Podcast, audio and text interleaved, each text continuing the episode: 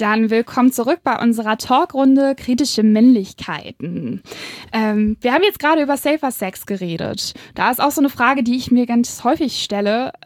Also es kommt häufig vor, dass man als Frau äh, von einem Mann gef gefragt wird, nimmst du die Pille, wenn man Sex hat? Und wenn man als Frau sagt ja, dann wird das so hingenommen und dann kommt überhaupt gar keine Nachfrage mehr. Was ich ein bisschen seltsam finde, weil es könnte ja eine Schwangerschaft die Folge sein. Und eine Schwangerschaft äh, hat auch gewisse Folgen und Konsequenzen. Ähm, ja, also erstmal ein kurzer Disclaimer zum jetzt kommenden Beitrag, der sich nämlich um äh, Schwangerschaftsabbrüche drehen wird. Ähm, es, wir, uns ist bewusst, dass nicht nur Frauen schwanger werden ähm, und dass auch nicht nur äh, Männer schwängern können. Allerdings werden, wollen wir hier der Einfachheit halber auch, da es einfach häufiger vorkommt, im äh, cis-binären System einfach bleiben und dieses als Beispiel verwenden. Also wir reden hier von Frauen, die schwanger werden und von Männern, die schwängern. Also, als erstes möchte ich mal eine kurze Einleitung dazu geben, da vielleicht nicht jedem ganz bewusst ist, was da im Moment die aktuelle Thematik in Deutschland ist. Und ähm, das ist ganz interessant zu wissen. Und zwar gibt es äh, laut dem Statistischen Bundesamt, äh, gab es letztes Jahr 100.689 Schwangerschaftsabbrüche. Das bedeutet, es sind ungefähr 58 Abbrüche je 10.000 Frauen gewesen. Ist nicht wenig, würde ich mal behaupten. Also es ist vielleicht auch nicht so viel, wie man manchmal vermuten könnte, aber es ist auf jeden Fall eine gewisse Zahl. Ähm, zur weiteren Einleitung, was wie denn so ein Schwangerschaftsabbruch aussehen kann, haben wir euch was vorbereitet und zwar einen Ausschnitt aus dem Lila Podcast. Der ist abrufbar unter lila-podcast.de. Ähm, es ist aus der Folge 147, Sexuelle Selbstbestimmung auf dem Rückmarsch, 219a und die weltweite Lage zur Abtreibung. Darin geht es insbesondere um ein, eine Diskussion zwischen der Frauenärztin Gabriele Halder, die sich für Abtreibungen einsetzt, sowie Amelie Kohland, eine Medizinstudentin, die dasselbe tut. Ähm, also dürft ihr gerne einmal abspielen, wenn ihr jetzt mögt sondern sie bekommen ja wahrscheinlich auch in dem Prozess zur Abtreibung, wenn sie die denn wollen, mehr und mehr vermittelt, dass sie etwas Falsches tun, oder? Ist das nicht auch so dieses Gefühl, eigentlich ist es eine Straftat und du musst schon besondere, besondere Gründe haben, diese Straftat zu begehen, sozusagen? Ja, also für die Psyche. Es ist ja tatsächlich so, dass eigentlich ähm, selbst nach Beratungsregelung eine sogenannte Opfergrenze beschrieben wird im Gesetzestext die ähm, die Schwangere als nicht zumutbar empfindet und die sie nicht überschreiten will. Und das, allein der Begriff, dass die Frau dann eigentlich sich zum Opfer machen muss, suggeriert ja eigentlich, dass sie irgendwie rechtfertigen muss, dass das jetzt gerade absolut notwendig ist und eine absolute Ausnahme und am besten sagt sie noch dreimal mehr culpa, so nach dem Motto. Und ja, also ich denke schon, das kommt dann ganz stark drauf an. Also äh, zum einen schon auch, an welchen, welche Art von Gynäkologe oder Gynäkologin gerät sie, weil das ist ja der erste Schritt. Ich muss mir erst die Schwangerschaft eigentlich attestieren lassen. Mhm. Also der klassische Test aus dem ähm, Drogeriemarkt, der zählt dann nicht. Und wenn ich dann meinem Gynäkologen oder Gynäko meiner Gynäkologin offenbare, dass ich eigentlich nicht gewillt bin, die Schwangerschaft fortzusetzen, dann reagieren die einen so und die anderen so. Also, ähm, und ich glaube, da gibt's auch genug, die sich dann mit ihrer negativen Einstellung gegenüber einem Schwangerschaftsabbruch nicht zurückhalten. Wenn Menschen merken, dass man sehr offen über das Thema spricht, kriegt man solche Geschichten ganz, ganz häufig zugetragen und auch ohne, dass man danach fragt. Und das nächste ist dann natürlich, wenn es jetzt ein Abbruch nach Beratungsregelung ist, dass man dann die Pflichtberatung noch mitmachen muss. Und da kommt es eben auch ganz stark drauf an, wie der Berater oder die Beraterin eingestellt ist. Und die haben dann wiederum die gesetzliche Auflage, einerseits das Gespräch ergebnisoffen zu machen, aber auf der anderen Seite für das Leben eines potenziellen Kindes. Also sie sind dazu verpflichtet, gegenüber der Person, die in die Beratungsstelle kommt, klar zu machen, dass der Embryo oder der Fötus, je nachdem in welcher Woche wir sind, ein Recht gegenüber dieser Frau oder schwangeren Person auf ein Leben hat. So viel zum Thema Ergebnis offen. Umgekehrt hat also die Schwangere eigentlich laut der Rechtslage in Deutschland die Pflicht, genau. ein Kind auszutragen. Genau bis auf Ausnahmen. Nicht einmal bis auf Ausnahmen eigentlich. Also laut Bundesverfassungsgericht ist es, besteht diese Austragungspflicht und es wird quasi geduldet, dass es straffrei ist, aber es ist de dennoch illegal. Also diese 98 Prozent nach Beratungsregelung sind illegal, das ist eine Straftat, aber der deutsche Staat sieht quasi gnädigerweise davon ab, die Frauen dafür zu bestrafen. Nein heißt Nein. Ja, also, jetzt habt ihr ja schon einiges darüber gehört, wie es mit der Rechtslage aussieht. Und zwar ist in Deutschland Abtreibung bzw. der sogenannte Schwangerschaftsabbruch illegal. Das regelt sich nach 218 des StGBs. Das sagt sogar, eine Freiheitsstrafe bis zu drei Jahren oder eine Geldstrafe ist möglich, wenn eine, ein Schwangerschaftsabbruch vorgenommen wird. In anderen westlichen Ländern wie Frankreich, Großbritannien, Schweden oder Kanada sind Schwangerschaftsabbrüche dagegen legal und ein Zugang zu sicheren Abbrüchen sogar gesetzlich festgelegt. Ein Zitat, was ich in dem Zusammenhang ganz witzig fand, das ich gefunden habe, was von der Anwältin und Feministin Florence Kennedy stammen soll, ist, könnten Männer schwanger werden, wäre Abtreibung wohl ein Sakrament. Oh ja. Was sagt ihr dazu? Mit Sicherheit. Mit Sicherheit, genau. Ähm, ganz wichtiges Thema auf jeden Fall. Ähm, es gibt in Deutschland ganz äh, wenig Ausnahmen, in welchen Fällen eine, ein Schwangerschaftsabbruch möglich ist. Regelt sich weiterhin auch nach 218 StGB. Und zwar ist es einmal der Fall, eine Gefahr für das Leben der schwangeren Person besteht oder deren körperliche sowie geistige Unversehrtheit ist gefährdet. Zweiter Fall, die Schwangerschaft wurde durch eine rechtswidrige Tat erfolgt, also in dem Falle wahrscheinlich eine Vergewaltigung. Ähm, und der dritte Fall ist, der Abbruch kann nach einer sogenannten Beratungsregelung, wovon ihr eben auch schon ein bisschen was gehört habt, durchgeführt werden. Für all diese Regelungen gilt eine zwölf Wochen Frist. Also ein Schwangerschaftsabbruch kann nur zwölf Wochen nach Beginn der Schwangerschaft erfolgen. Ganz wichtige Sache, die ich einmal kurz nochmal mitteilen möchte, bevor wir hier nochmal ein bisschen ins Detail eventuell gehen. Am 28.09. Ähm, findet international der Safe Abortion Day statt. Das ist der Tag, der sich, an dem sich dafür eingesetzt wird, dass Frauen sicher Abtreibung vornehmen können. Denn ein Verbot von Abtreibung verhindert nicht Abtreibung, es verhindert nur einen sicheren Zugang von Frauen zu Abtreibungen. Als ganz bekanntes Symbol dafür gilt der Kleiderbügel, denn in früheren Zeiten und wer weiß, vielleicht heute noch in anderen Ländern oder sogar in Deutschland nehmen Frauen Abtreibungen per eingeführten Drahtkleiderbügel vor. Sehr, sehr schlimme Sache, sehr gefährlich, äh, sind schon einige Leute durch äh, äh, ums Leben gekommen. Genau. Ähm, dass diese an diesem wundervollen Tag, dem Safe Abortion Day, am 28.09., gibt es auch in Hamburg eine Demo. Die wird initiiert vom Bündnis für sexuelle Selbstbestimmung. Da sind ganz viele Gruppen und Vereine und Pro Familia als Beratungsstelle und auch Einzelpersonen dran beteiligt und insbesondere auch äh, die Gruppe FEMA, aus der wir uns, also zumindest Janosch und Olli und ich uns auch kennen. Diese Gruppe tagt äh, alle zwei Wochen im Gängeviertel, Montagabends um 19 Uhr. Das nächste Treffen findet in zwei Wochen statt und ist eine komplett offene Gruppe wir sind total offen und freuen uns über jede neue Besucherin und ähm, freuen uns auf jeden Fall, wenn ihr da mal vorbeischaut. Und natürlich insbesondere auch auf der Demo zum Safe Abortion Day am 28.09. Ähm, genau, einmal gerne auch FEMA auf Facebook oder anderen sozialen Medien dafür kontaktieren oder dem Bundes für sexuelle Selbstbestimmung folgen. Genau.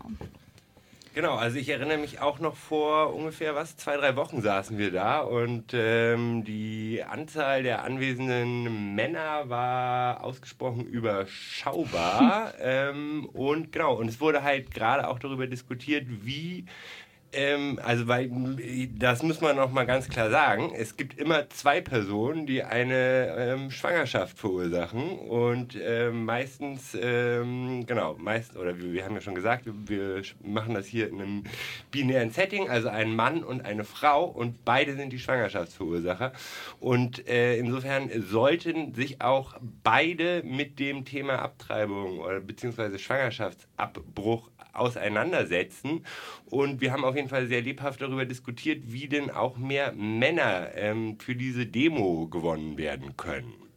Genau, also wer da sich gerne noch dran beteiligen möchte, der Aufruf gilt natürlich insbesondere an CIS-Männer. bitte jederzeit melden. Wir können jede Unterstützung gebrauchen und äh, freuen uns natürlich auch, wenn das Ganze dann äh, nicht so homogen aussieht bei uns, da es im Moment noch sehr viele beteiligte Frauen sind. Ja, also Abtreibung ist ein ganz schön krasses Thema, auch immer noch weiterhin rechtlich. Wir hatten das eben im Podcast schon ein bisschen gehört. Diese Beratungspflicht, die dann ja besteht für den einzigen Fall, in dem eine Schwangerschaft nicht lebensgefährdend oder durch Vergewaltigung verursacht ist. Ist eigentlich ganz schön krass, dass man das machen lassen muss. Ne? Das muss man bei Beratungszentren stattfinden lassen und so weiter. Also habt ihr euch damit schon mal krasser auseinandergesetzt? Gerade jetzt mal Frage an Svenjan und Janosch. Also was ich, ähm, um nochmal ein, ein, einen Schritt kurz zurückzugehen, ähm, was ich gerne noch erwähnen würde, wäre ähm, zu dem Thema Vergewaltigung, also dass es in diesem Fall auch möglich ist, dass es nur, wenn es praktisch gerichtlich bestätigt wird. Das heißt, eine Person, die vielleicht eine Vergewaltigung erlitten hat, aber sich vielleicht zum Beispiel auch nicht dazu entscheidet, diesen Prozess einzugehen, vielleicht auch, weil sie schon ahnt, dass sie keine Gewinnchancen hat oder was auch immer. Also wir wissen, dass die Dunkelziffer immens hoch ist.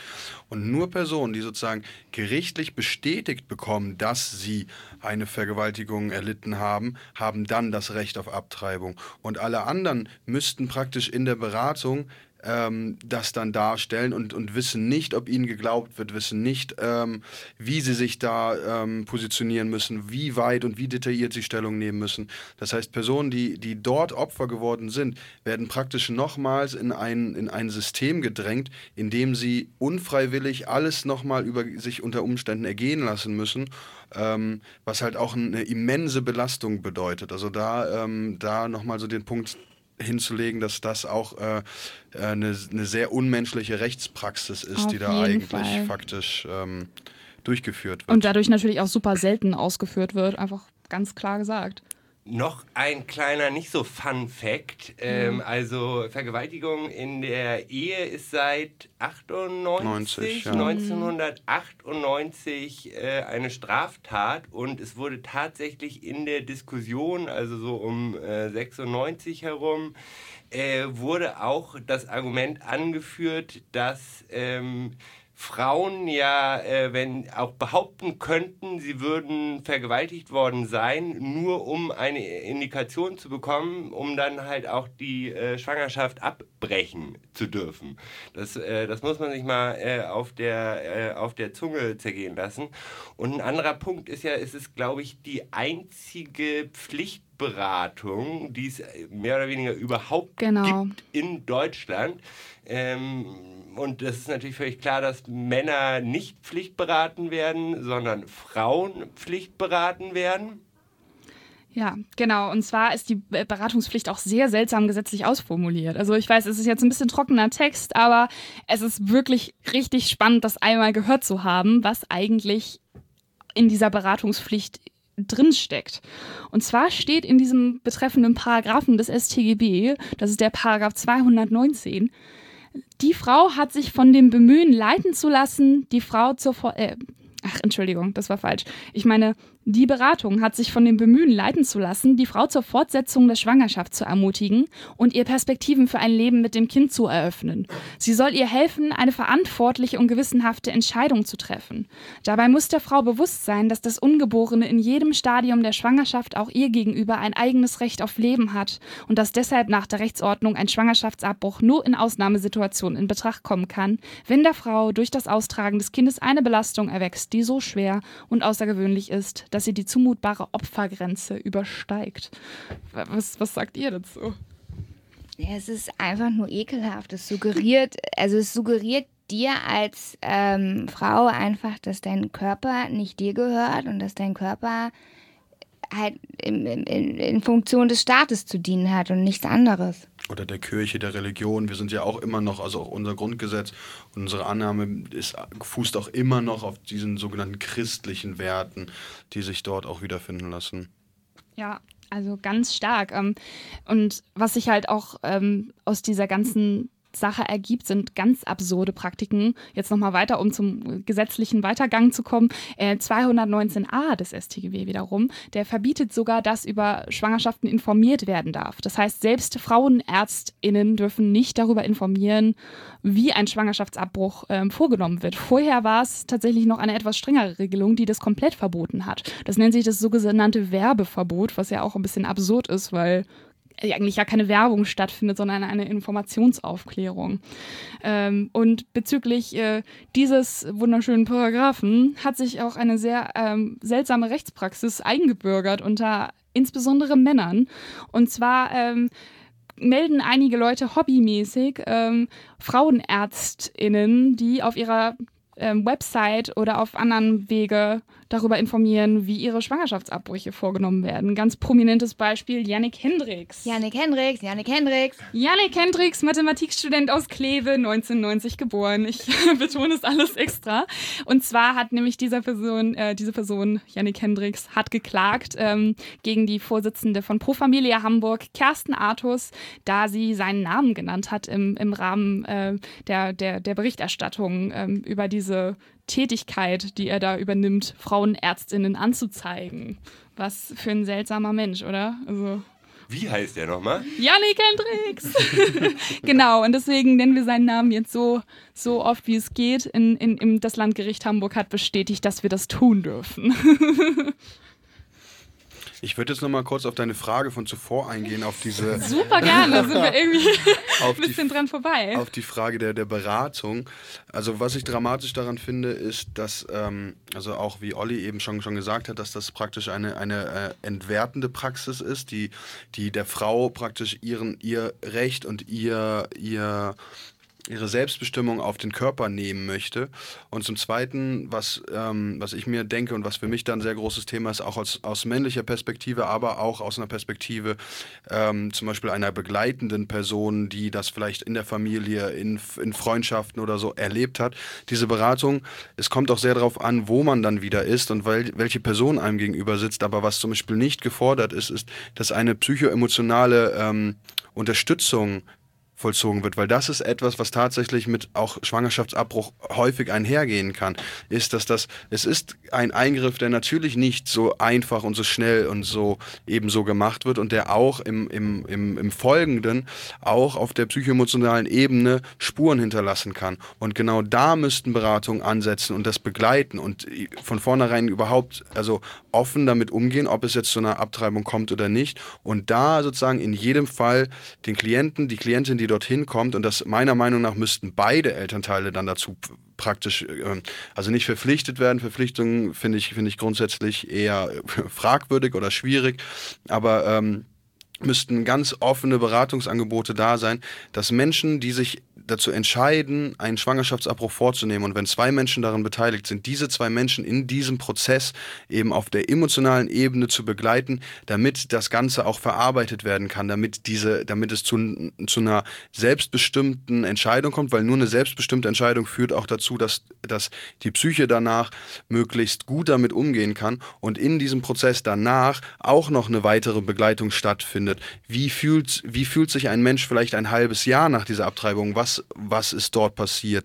Und das sind alles Fragen, die kaum vor, vorkommen. Es ist sehr technisch, es ist sehr darauf ausgelegt, im Endeffekt ähm, dieses, dass das Leben des Fötus wo man noch, wo auch viele Leute berechtigt fragen, ab wann spricht man dann eigentlich von Leben, dass das sozusagen geschützt werden soll, aber die Psyche des Menschen, der da gerade drin steckt, die zu schützen, scheint in diesen Beratungssettings, zumindest vom Gesetzgeber her, kaum eine Rolle zu spielen. Und das ist im Endeffekt meiner Meinung nach unfassbar, ja.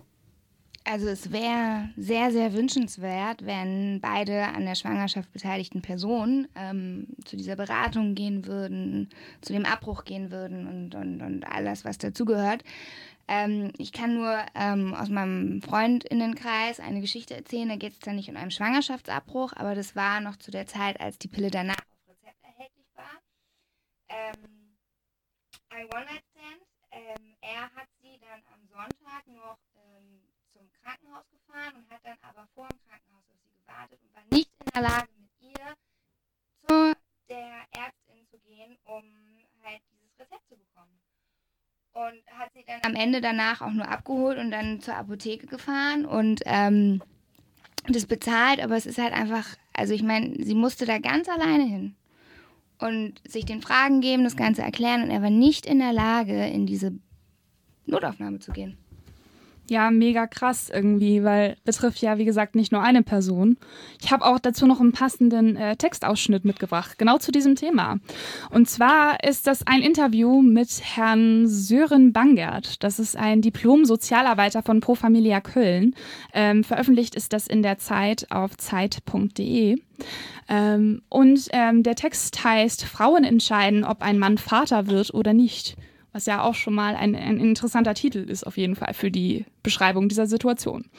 Ähm, ich möchte jetzt einmal, also ich, ich werde als erstes die Antwort ähm, auf eine Frage ähm, von Herrn Bangert vorlesen und dann immer mal, also es ist nicht sehr lang, aber ein bisschen die Fragen. Ich mache dann entsprechende Abstände, um zu verstehen, wer was gesagt hat. So, also wir fangen an mit Herrn Bangert. Ich bin jetzt seit 16 Jahren bei Pro Familia in Köln. Ungefähr ein Drittel der Beratungen, die wir machen, 2017 waren es rund 1200, sind Schwangerschaftskonfliktberatungen. Und ich kann mich an keinen einzelnen Fall erinnern, bei dem ein Mann alleine erschien und Redebedürfnis hatte, weil seine Partnerin heimlich abgetrieben hatte. Haben Männer generell weniger Gesprächsbedarf als Frauen? Frauen finden schnell passende Beratungsstellen. Das ist für Männer viel schwieriger. Das liegt tatsächlich aber auch daran, dass die Nachfrage sehr gering ist. Männer haben meistens einfach andere Bewältigungsstrategien. Ob die nun glücken oder nicht, sei mal dahingestellt. Männer machen sehr viel mit sich selbst aus, aus dem Gefühl heraus, das muss ich selbst hinkriegen. Dann ähm, kommen wir zu einem späteren Abschnitt in diesem Interview. Ich denke, das ist ganz wichtig auch nochmal zu sagen. Wie oft kommen Frauen denn überhaupt gemeinsam mit ihren Partnern zu Ihnen? Grundsätzlich sind Männer nur bei einem Drittel der Beratungen dabei. Bei zwei Dritteln sehen wir nur die Frauen, die wir natürlich dann fragen, wie das so ist mit dem Partner. Bei dem einen Drittel, wo die Männer mitkommen, sind es dann wiederum 15 bis 20 Prozent, die sich uneinig sind. Das reicht dann von völliger Ablehnung bis hin zu, okay, ich kann damit leben, aber ich würde es anders entscheiden. Ja, ich finde aber auch, äh, dass ja gerade ähm, so als Mann und äh, damit natürlich mit äh, Schwangerschaftsverursacher ist ja auch durchaus, also ich, ich, ich bin zum Glück noch nie in der äh, Situation gewesen, äh, von, also zumindest weiß ich nicht davon, dass ich jemand, äh, eine Frau geschwängert habe. Und äh, da stellen sich ja dann irgendwie einerseits die Frage, so will ich überhaupt ein Kind? Und andererseits ist aber ja die, ähm, ja, ne, im Gegensatz äh, zur Frau bin ich nicht die Person dann, die sich dafür entscheidet. Und ich weiß auch, also deswegen habe ich auch immer, früher habe ich gedacht, hm, vielleicht äußere ich mich lieber, ähm, also gar nicht dazu, weil irgendwann ist dann das Kind auf der Welt und dann ähm, erzählt äh, Mama ihm, ähm, ja, wenn es nach deinem Vater gegangen wäre oder so. Also ne, es sind ja zumindest, äh, sage ich mal, ein, ein, ein Themenbereich, der relativ komplex ist, wo ich auch um ehrlich zu sein, ich weiß auch bis heute nicht so ganz genau wahrscheinlich, wie ich mit dieser Situation umgehen würde. Ich glaube, das Stichwort da ist Solidarität. Das ist genau mhm. das, was, was halt einfach mangelt. Also ich finde es halt auch interessant. Also wie gesagt, dieser Titel dieses Artikels heißt Frauen entscheiden, ob ein Mann Vater wird oder nicht. Das ist einerseits Fakt, weil es einfach die, die körperliche Bestimmung unterliegt in dem Moment tatsächlich die Frau. Aber andererseits klingt das halt tatsächlich auch schon wieder so ein bisschen so, als ob äh, die armen Männer dann benachteiligt werden in diesem Fall. Finde ich auch interessant. Zumal der Mann ja auch vorher schon durchaus was getan hat, äh, um, um dahin zu kommen. Also was, was für mich da ganz klar mitschwingt, ist, dass sozusagen ab dem Punkt, das ist sozusagen der früheste Punkt einer, einer potenziellen Elternschaft, die dann zur Elternschaft führen könnte, ähm, sind schon die klaren Rollenverteilungen spürbar. Also der, der, der Vater oder also die, die Rolle oder die Position des Vaters, geschlechtlich vielleicht mal davon getrennt, aber diese Position ist die, die außen vor ist, die nicht mitentscheidet, die vielleicht sagen kann, naja, was wird sie tun oder was wird sie und uns aber von Anfang an eine, eine Außenperspektive an, annimmt und nicht sich auch schon als vielleicht unter Umständen vollwertiges Elternteil dieses, dieses potenziellen Kindes dann auch begreift. Und dieses vollwertige Elternteil sich darin zu begreifen, bedeutet nicht, dass man ähm, dann eine, ein, zum Beispiel, dass man dann keine Solidarität ausüben könnte. Also wenn sich die Partnerin, die unter, ähm, sich dafür unter Umständen entscheidet, es zu tun gegen den eigenen Willen, kann es trotzdem bedeuten, dass man dann Solidarität hat, aber diese eigene Meinung tatsächlich meiner Meinung nach halt vorhanden sein sollte, um eine Auseinandersetzung und um ein, ein, ein, ein tatsächliche, ähm, um ein, ein vielleicht auch, vielleicht sogar Konsens basiert, um auf eine gemeinsame Lösung zu kommen. Dadurch, dass, dass äh, ich glaube, viele Frauen oder viele Menschen, die die schwanger werden, ähm, haben von Anfang an das Gefühl, dass sie im Endeffekt unter Umständen alleine damit dastehen werden, dass sie die Person sind, die es entscheidet, die es austrägt und danach die Hauptverantwortung übernimmt. Und ich glaube, da ist in unseren Köpfen noch nicht drin, dass im Endeffekt Menschen generell, also gleichwertig, egal welche, welche Position sie jetzt einnehmen, die mütterliche, die väterliche oder vielleicht eine ganz andere, genauso Verantwortung übernehmen können im Leben eines Kindes. Also ich finde, da steckt schon sehr viel von, von dieser Trennung von Mutter und Vater sein, schon vor, lange vor der Geburt ein, eines Kindes eine Rolle. Und das ist so ein bisschen das, so das, so das Fatale. Also ich glaube, dass, ähm, dass sehr viele Männer auch darunter, also dass, dass, dass da Männer auch wirklich tatsächlich sehr darunter leiden können und, ähm, und kenne auch, auch, auch, auch sozusagen männlich sozialisierte Menschen in meinem Umfeld, die, die dies erlebt haben und darunter sehr gelitten haben. Ähm, und würde jetzt sozusagen ihnen, ihnen das nicht absprechen, sehe aber in, in einer großen, also in, auf, auf, auf der Makroebene, jetzt nicht in Einzelschicksalen, dass sich Männer da vielfach eben nicht richtig positionieren. Sie gehen nicht richtig mit zu Beratungsgesprächen, sie führen nicht diese Gespräche. Sie überlassen es sozusagen ähm, ein bisschen bisschen auch in, in der Auseinandersetzung schon auf der einen Seite, wodurch ja dann schon eine, eine, viel größere Verunsicherheit oder eine Verunsicherung entstehen kann, ob man das vielleicht überhaupt durchzieht oder nicht. Es könnten auch Konzepte möglich sein, die wir uns nicht vorstellen können, wie, okay, eine Mutter kann sich nicht vorstellen, ähm, dieses Kind später in ihrem Leben zu haben, kann sich aber vielleicht vorstellen, es auszutragen. Warum soll es nicht möglich sein, dass der andere Elternteil derjenige sein wird, bei dem dieses Kind dann sozusagen in der Hauptverantwortung stehen wird? Also es muss ja nicht sein, dass dann die mütterliche Position auch gleichzeitig die sein wird, die dann die Hauptverantwortung und alles tragen muss. Und dadurch, dass so welche Konzepte und so welche Ideen so weit weg von unseren Realitäten und von unseren Perspektiven sind, äh, glaube ich, geraten wir oft in dieses binäre Prinzip von Mutter und Vater und Vater Vater ist sowieso außen vor und Mutter muss das eh alleine entscheiden, was de facto nicht sein müsste. Es ist der Körper, es ist nur ein Körper, der schwanger ist und es ist nur ein Körper, der diese Schwangerschaft aus, äh, austrägt und dann im Endeffekt auch diese Entscheidung dann de facto trifft. Aber wie es zu dieser Entscheidung kommt und wie Positionierungen schon davor sind, spielt da meiner Meinung nach noch eine erhebliche Rolle.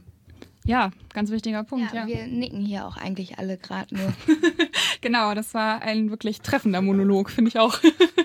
nee, ähm, ja, mir ist auch einfach aufgefallen, dass ähm, man im Kontext Männer auch einfach nicht über dieses Thema Schwangerschaftsabbrüche spricht. Also es, es geht nie darum. Es geht immer um, um, um höchstens im besten Falle noch um Frauenrechte, aber eben die Persönlichkeiten, die männlich sind, die sich in diesem äh, Bereich bekannt machen, sind dann eben zum Beispiel Yannick Hendricks, Yannick Hendricks, Yannick Hendricks. Ja.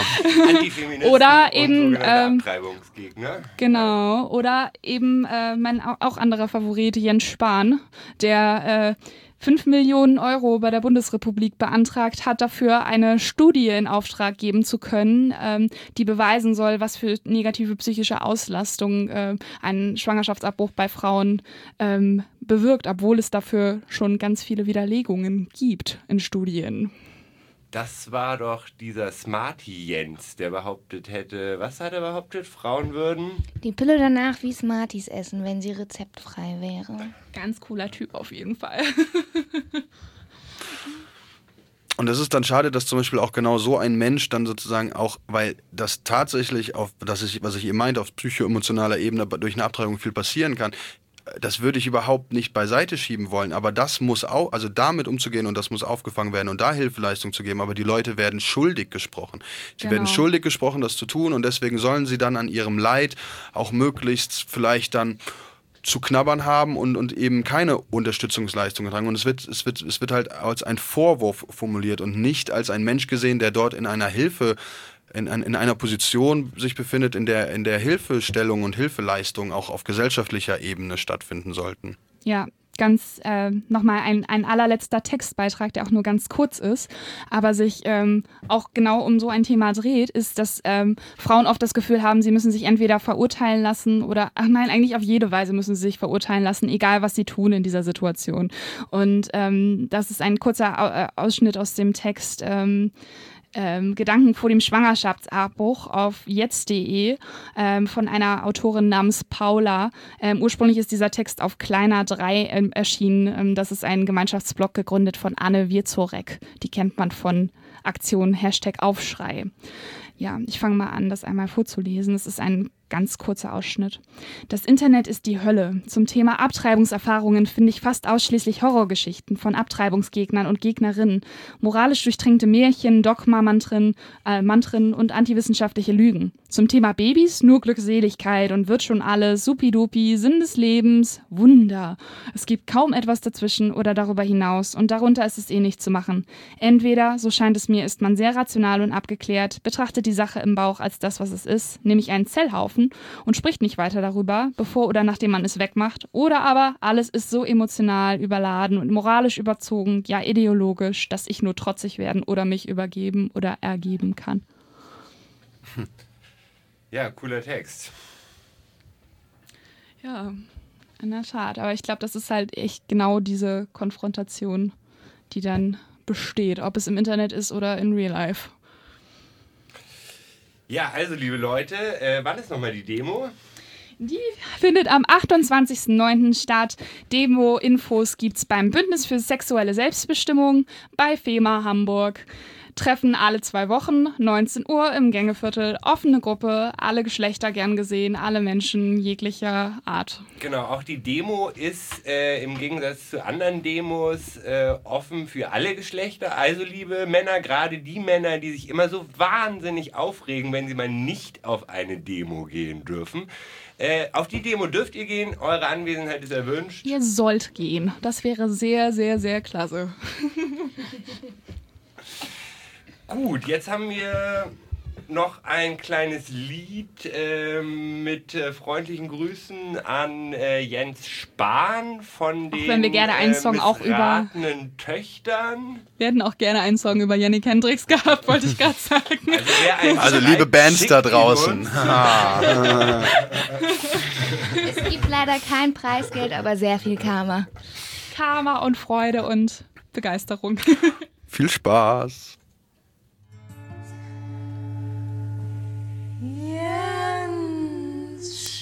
Die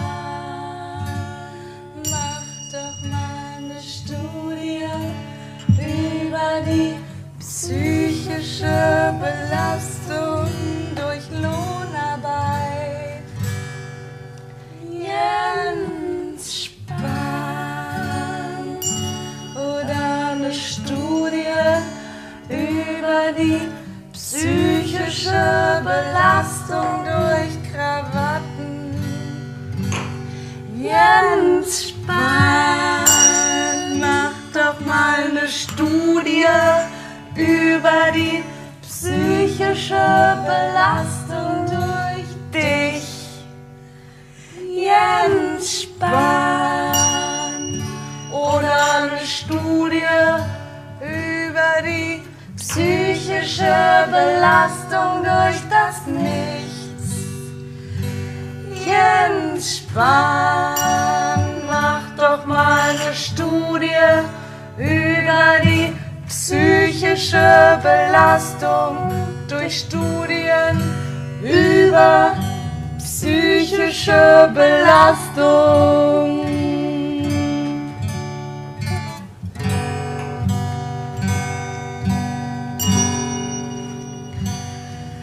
Veranlasst durch Männer, ausgeführt an Frauen, veranlasst durch Männer ausgeführt an Frauen, veranlasst durch Männer, ausgeführt an Frauen, veranlasst durch Männer, ausgeführt an Frauen. Jens Spahn, ich will mit dir in deinem Porsche mitfahren. Jens will mit dir schlafen. Jens Spahn, ich will deinen Samen. Jens Spahn, ich will ein Kind von dir haben.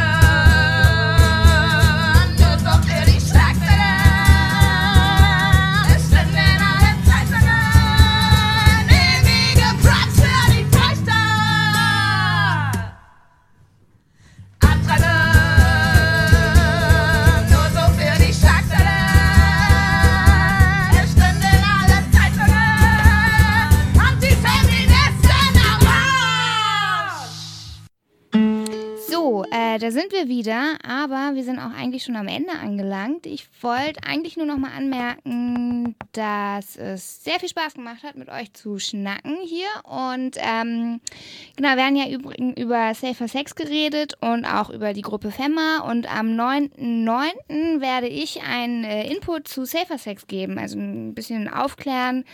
Äh, wie macht man das so? Welche Infektionen gibt's? Und ja, ihr seid alle herzlichst willkommen, vorbeizuschauen. Äh, 19 Uhr, Gängeviertel, 9.9. im Seminarraum. Genau, und diese Sendung wird in Form von drei Podcasts zu den Themen. Wir hatten ja angefangen mit äh, Konsens und sind dann übergegangen zu äh, Safer Sex und waren jetzt bei Schwangerschaftsabbrüchen. Und äh, die werden auch als Podcast auf dem Blog www.kritische-männlichkeit.de, also kritische-männlichkeit.de als Podcast abzurufen sein. Ja, ich glaube, da bleibt gar nicht mehr so viel jetzt zu sagen. Ich hoffe, wir haben euch einen kleinen Einblick in diese Themen geben können, haben es geschafft, ähm, auch zum Beispiel aus einer vermeintlich kritischen Männlichkeit, Männlichkeitenperspektive auch diese Themen ähm, benennen zu können und ähm, da Herangehensweisen ähm, zu einem Umgang zu finden. Ähm, wir haben vor, dieses Format auch weiter vorzubehalten, also oder weiter durch, durchzuführen. Also wer ähm, Lust hat, kann dann uns auch nächsten Monat wieder zuhören.